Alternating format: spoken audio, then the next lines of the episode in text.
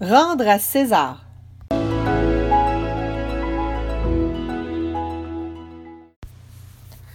Bon matin à vous, chers entrepreneurs. Ici Ordre versus Désordre avec Annick Giroux. Beau temps, mauvais temps, chaud, froid, j'ai le désir de vous aider à être mieux organisé, planifié, structuré, efficient dans votre vie au travail et dans votre univers entrepreneurial.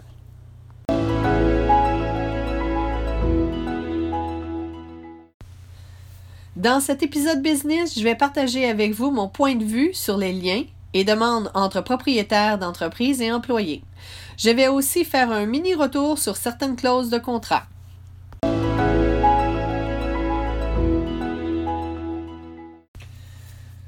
Avez-vous écouté la télésérie de Ladies Paradise? C'est une télésérie basée sur les livres d'Émile Zola par la BBC. Une télésérie historique, romantique, avec une bonne dose entrepreneuriale. Au moment où je prépare ce podcast, je n'ai écouté que la première saison.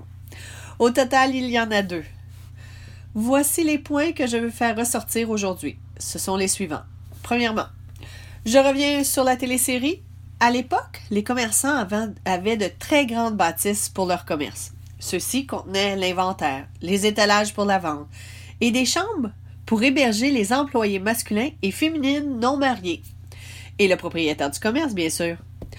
On voit d'où nous vient l'expression coucher au boulot. Le saviez-vous? Moi non. De plus, le propriétaire dans cette télésérie demande à ses employés loyauté, fidélité et dévouement. Ce sont toujours des demandes au goût du jour, mais je crois que mon prochain point joue un rôle sur l'importance de celui-ci. Numéro 2.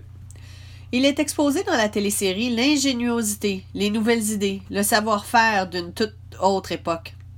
Comment donner son point de vue au temps où les femmes n'ont même pas le droit de vote, où l'aspect entrepreneurial est à son balbutiement, Lorsque l'éducation féminine vient complètement en contradiction avec le fait de se démarquer, s'affirmer et exposer ses idées lorsqu'on est femme ou d'une classe inférieure. Que vous aviez vu ou non cette télésérie, ce n'est pas grave. Ici, je saute du coq à l'âne. Il y a une nouvelle vague de contrats, de politique interne commerciale qui me met hors de moi. À l'époque, lorsque vous offriez vos services comme employé, tout était excessivement simple et direct. On vous formait, on vous rémunérait pour votre temps, mais outre certains corps de métier, aucune création n'était exigée, donc aucun, aucun conflit possible. Imaginez ceci. Vous postulez pour un nouvel emploi dans une grande entreprise canadienne ou américaine. Votre candidature est acceptée. Vous signez donc leur contrat d'emploi. Celui-ci contient une clause de cession de propriété intellectuelle. Quoi?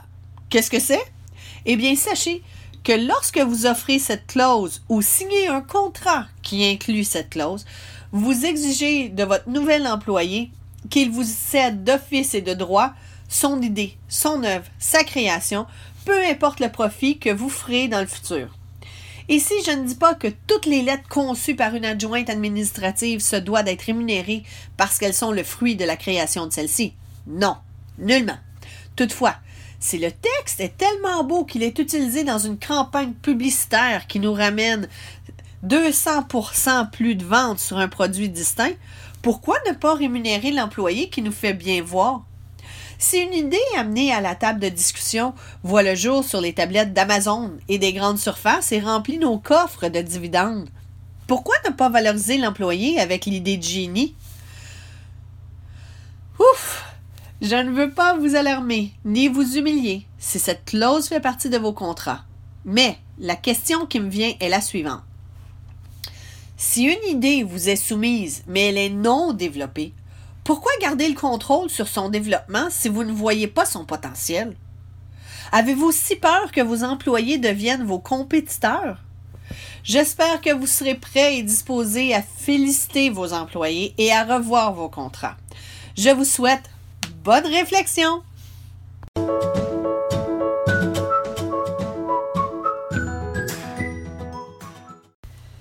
Si vous avez des questions ou certains détails n'étaient pas clairs, Soyez gentil de prendre quelques minutes de votre temps précieux pour communiquer avec moi par courriel ou sur les réseaux sociaux.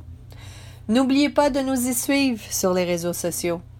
Il me fait toujours grand plaisir de discuter avec des gens qui ont le désir de communiquer et d'être mieux organisés. Je vous quitte en vous souhaitant une superbe journée. J'espère que je vous ai donné le goût de vous organiser et je vous souhaite un environnement de travail paisible, zen et que vous aimez.